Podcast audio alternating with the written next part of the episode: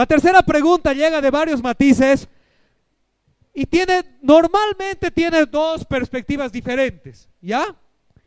Esta pregunta tiene que ver con las, la brujería, las supersticiones, lo que le quieran llamar, el tarot, las cartas, el ver el futuro, el revisar el pasado. Normalmente esta pregunta tiene dos aplicaciones. La primera aplicación es, ¿debemos nosotros como cristianos consultar brujos, adivinos, horóscopos o etcétera?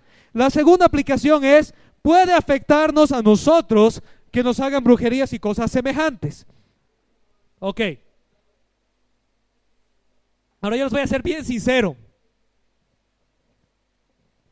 Esta es una de las preguntas que más me llegan en la vida y es una de las preguntas en las que más le tengo que decir al Señor, Señor, que sea tu Espíritu Santo gobernando y no mi carácter, porque si respondo lo que yo quisiera responder, porque esta, esta pregunta es tan fundamental de la fe y alguien que ha recorrido el caminar con Dios por un cierto tiempo debería tenerla tan clara y la verdad es triste ver cómo hay hijos de Dios que están 10 años en la iglesia, que son líderes en la iglesia y siguen en lo mismo con esto.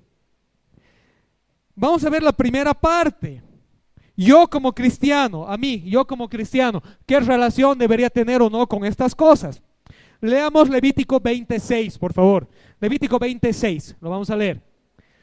Dios está hablando, también me pondré en contra de quien acuda a la necromancia y a los espiritistas, y por seguirlo se prostituya, lo eliminaré de su pueblo. Ojo, es la misma ley de Levítico, así que hay que aplicar el mismo principio, el contexto. ¿Sabes? Este versículo fue dado en un contexto, pero este versículo nos expresa un sentir de, lo que Dios piensa acerca de estas cosas. Vamos a seguir avanzando. Deuteronomio 18, 9 al 13. Deuteronomio 18, 9 al 13. Cuando entres a la tierra que te da el Señor tu Dios, no imites las costumbres abominables de esas naciones.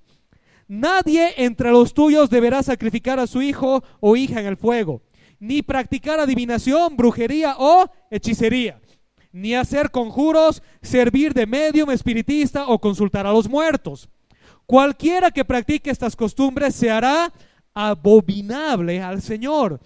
Y por causa de ellas el Señor tu Dios expulsará de tu presencia a esas naciones. A los ojos del Señor tu Dios serás irreprensible. ¿Sabes qué, está, ¿Sabes qué está diciendo Dios acá? Porque este versículo se puede perder la intención del versículo muy fácilmente. Dios le está diciendo al pueblo de Israel lo siguiente, te estoy mandando a conquistar una nación que antes le pertenecía a otros. Pero esos otros se han dedicado a adorar a todo menos a mí. Se han dedicado a consultar brujos, hechiceras, adivinos, espíritus, medios. Y por esa causa los estoy expulsando de delante de ti. Con la advertencia de que si tú haces lo mismo, te va a pasar igual. ¿Y saben qué? Spoiler alert, ¿cómo se pronuncia? Les pasó lo mismo. Años después los israelitas se impregnaron de esas costumbres y Dios les dijo, yo te advertí, ahora te vas cautivo hasta que aprendas. Ahora nosotros en el Nuevo Testamento como hijos de Dios las reglas del juego son un poco diferentes. Somos salvos por gracia por medio de la fe. Hemos visto eso hace rato, ¿verdad? ¿Sí? Pero esto le sigue desagradando a Dios en lo más profundo. Te voy a poner un ejemplo. Les dije, manden a sus hijos a, la escuela dominical. Si decidieron que se queden, la prédica es PG, por si acaso. ¿Sí? Esposas, esposas, escúcheme, o futuras esposas. ¿Cómo te sentirías si llegas un día a tu casa y le encuentras a tu esposo viendo pornografía? ¿Le aplaudes? Yo también contigo le dices. No, no ve. Te molesta. Te sientes traicionada. Te sientes degradada. ¿Sí o no? Sí, ¿verdad? Ese es el mismo sentir que tiene Dios cuando siendo Dios, nuestro Padre, aquel que nos ama, que nos ha dado todo, le damos la espalda y decidimos buscar pornografía espiritual cartas, mediums, horóscopos, tarots, lo que se les ocurra. es igual de abominable para Dios que para una esposa es pillar a su esposo viendo porno. ¿Sí? Ok. El apóstol Pablo lo pone de otra manera en Romanos 12, no lo vamos a leer, pero Romanos capítulo 12, versículos 1 y 2, el apóstol Pablo nos dice, no se amolden a la manera de ser del mundo, sino que transformen su entendimiento para que puedan experimentar la voluntad de Dios que es buena, agradable y perfecta. El apóstol Pablo nos dice, desmárquense de las costumbres de su entorno y, y márquense a las costumbres de Dios. Desmárquense de la manera de vivir del entorno e identifíquense con la manera de vivir de Dios. Y así van a poder disfrutar la voluntad de Dios que es buena, agradable y perfecta. Y a veces nos pasa, pero ¿por qué no, no escucho a Dios? ¿Por qué Dios no me habla? ¿Por qué no siento la paz de Dios? Y la pregunta es, ¿has estado viviendo como Dios manda o como tú querías? Seguiremos con el ejemplo del matrimonio. Mi esposa no me trata bien. No me saluda con besito. No me lleva desayunito. No me plancha mi cuellito. ¿Y cómo te has estado portando? Llego duro todas las noches. Boto los zapatos y me echo de hondo a la cama. Me despierto a las once y media de Chucky y le digo, mujer, mi desayuno. Pero no me trata bien. Para que tu esposa te trate bien, ¿cómo la tienes que tratar? Mujeres, ¿cómo las tienen que tratar? Ah, ¿verdad? ¿Sí? Si quieres disfrutar en toda relación, si quieres disfrutar de paz, si quieres disfrutar de llenura, tienes que seguir las reglas de la relación. ¿Sí o no? ¿Sí? En nuestra relación con Dios, Dios ya hizo su parte. Nos dio todo su amor, nos dio todo su perdón, nos recibió en su familia, nos dio propósitos, pero ahora nos dice a nosotros, les toca la contraparte. La contraparte es devolverme su amor, amarme a mí, servirme a mí, buscarme a mí. Y allí van a poder experimentar la voluntad de Dios que es buena, agradable y perfecta. La paz de Dios que sobrepasa todo entendimiento. El gozo del Señor que nos da toda fortaleza, etcétera, etcétera, etcétera. ¿Vamos bien? Entonces, pero leamos, leamos un versiculito más para que nos ayude. Isaías capítulo 8, versículos 19 y 20. Lo vamos a leer, por favor. Isaías 8, 19 y 20. ¿Lo pueden leer conmigo a la cuenta de tres? A la una, a las dos y a las tres.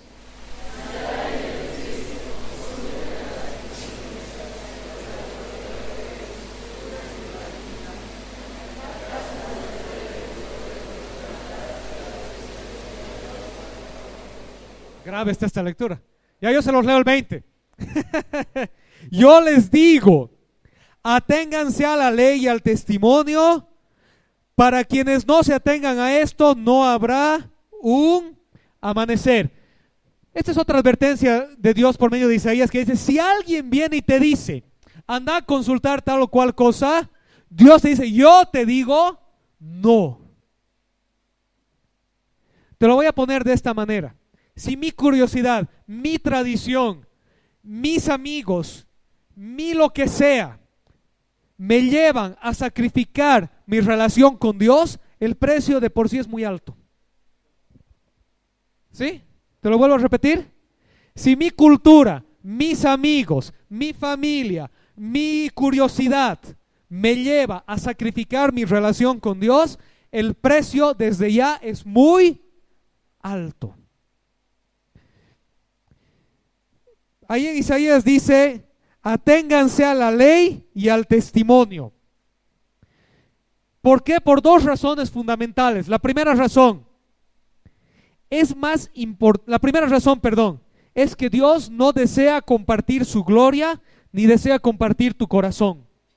Él lo dio todo por ti. Al mismo tiempo, Él afirma ser el único Dios verdadero.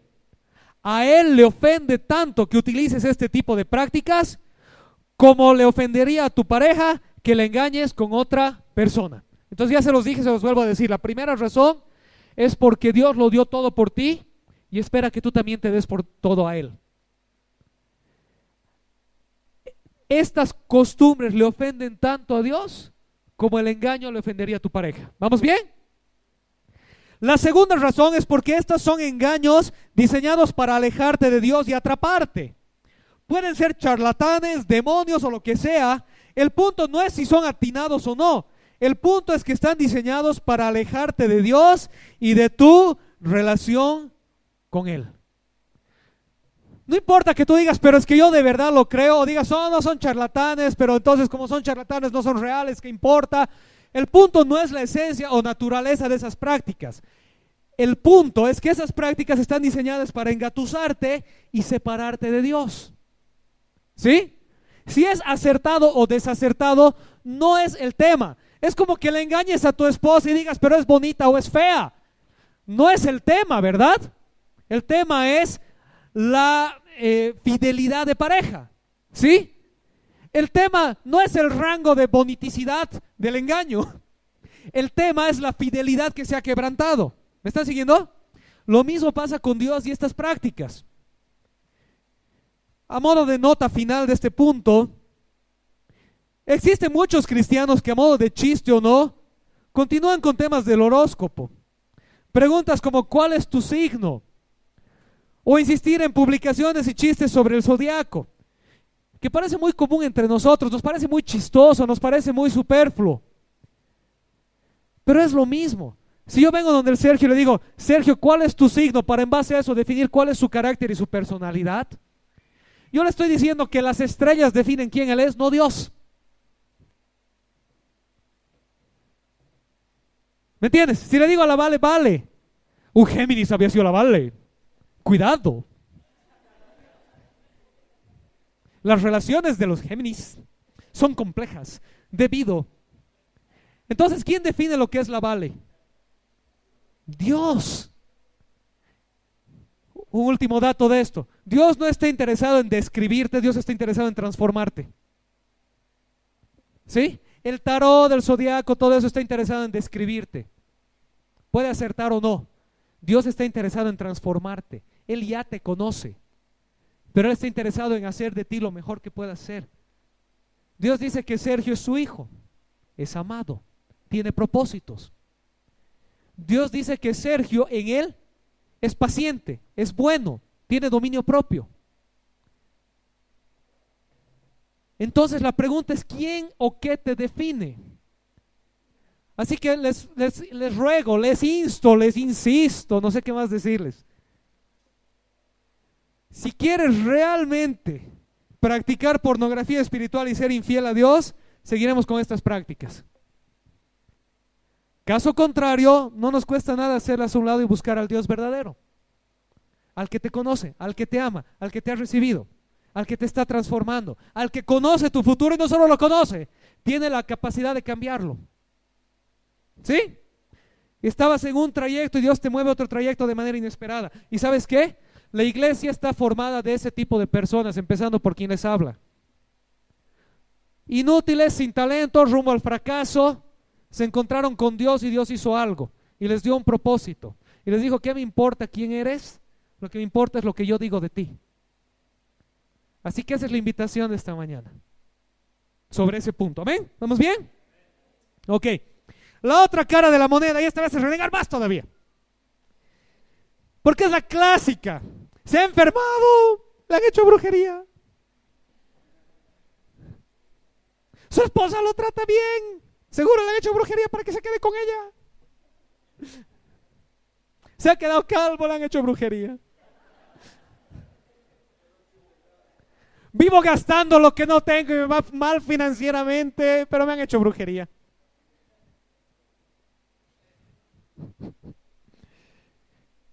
¿Has escuchado alguna vez que Jesús dijo, mayor es el que está en ustedes que el que está en el mundo? ¿Has escuchado alguna vez que Jesús dijo, tengan fe, yo he vencido al mundo? Entonces, ¿es Jesús mentiroso? Y si mayor es el que está en nosotros que el que está en el mundo, en otras palabras, Jesús dice, más poderoso soy yo, mi papá le pega a tu papá. ¿Sí? Más o menos. Entonces, si bien te voy a hacer brujería, sapito, eh, pajita, tijerita, patita de conejo, todo para que te quedes calvo. y gordo encima. Y tú dices,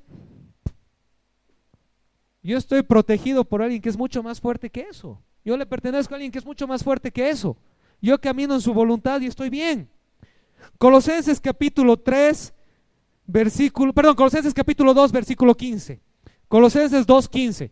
Ahora, ahora sí, con ganas, por favor, léanlo este juntos. Sí, a la cuenta de tres. A la una, a las dos y a las tres.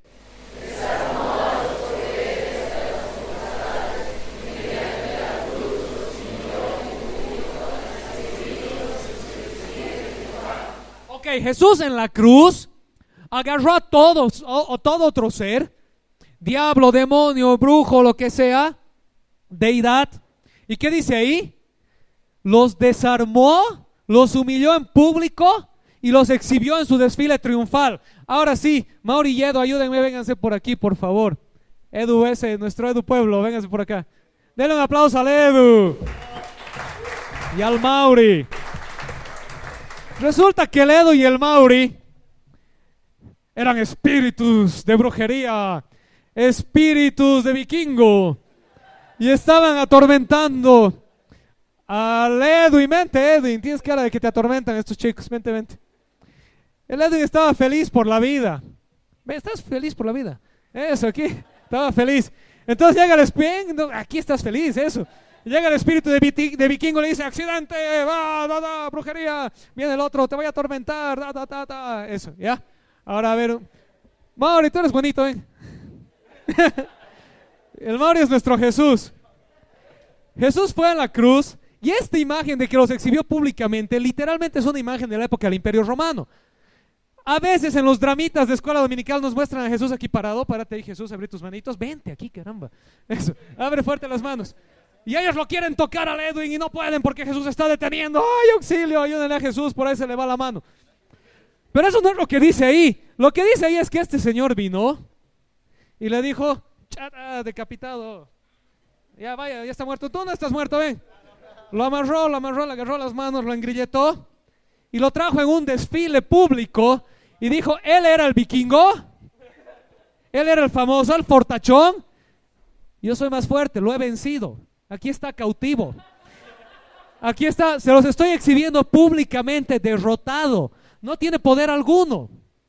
Entonces el Edwin tiene dos opciones, decir, yo me, yo me voy con mi papá que le pega a tu papá, y así cuando venga él a quererle hacer algo, le dice, ojo, ojo, ojo, con él te estás metiendo, no conmigo. Y él ya sabe lo que pasa. O el Edwin dice, gracias por engrilletarlo, gracias. Pégame, papito, pégame. Sí. Denles un aplauso, por favor. Gracias. que Jesús venció en la cruz sobre todo espíritu, no quiere decir que Jesús está allá, que no les hagan daño. Quiere decir que literalmente los derrotó y los exhibió derrotados. Y eso te dice a ti, me dice a mí, si estás conmigo, estás del lado ganador. Y si se meten contigo, se meten conmigo.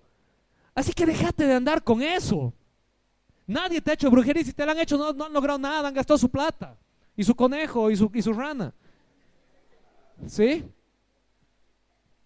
Colosenses 3, 2 y 3, ahora sí, porfa. Chali, Colosenses 3. Concentren su atención en las cosas de arriba, no en las de la tierra, pues ustedes han muerto y su vida está escondida con Cristo en Dios. Mira al que tienes al lado por última vez hoy y dile, Cristo es tu escudo. Cristo es tu escudo. No importa lo que te lance, en tu escudo te va a proteger. Es un escudo de fuerza, de, ¿cómo se llama? Escudo de fuerza impenetrable. ¿Sí? Así los que han visto, ¿cómo se llamaba? Infinity War, ¿no ve el escudo de Wakanda que nadie podía entrar? Así, ¿ya? Así Jesús tiene un escudo espiritual a tu alrededor y nada te puede tocar. Ahora que tú agarres como el Edu y le digas, pegame papito, pegame, es otra cosa. Que tú agarres y digas, me han hecho brujería, voy a vivir en... Me han hecho... Señor... O tú puedes agarrar y decir, voy a vivir en la victoria que Dios me ha dado. Ningún espíritu, ninguna brujería, ningún demonio, ningún mal me toca. Nada me toca. Porque mayor es el que está en mí que el que está en el mundo. Amén. Les voy a dar un último ejemplo. ¿Me permiten un hito más? Bien de nuestro contexto. Ok. Cuando nosotros vamos a hacer una chaya para construir algo en nuestra cultura, más allá de la costumbre, en la cultura, ¿qué es eso? Que es pedirle su bendición a la tierra para poder edificar en ella. ¿Vamos bien? Le estoy pidiendo permiso a la tierra que me deje hacer algo en ella. Ahora, Dios dijo que Él nos dio a nosotros la tierra por heredad. Nos dijo, la tierra es de ustedes para que la administren. Entonces, es más o menos así. ¿Me ayudan? Ok, denles un aplauso a Oscar y Dani, porfa. Vamos a decir que la Dani es hija de Dios. Y Dios viene y le dice, aquí están las llaves de la casa, es tuya, entra. Y ella va y en vez de entrar a la casa se acerca a él que él era inquilino.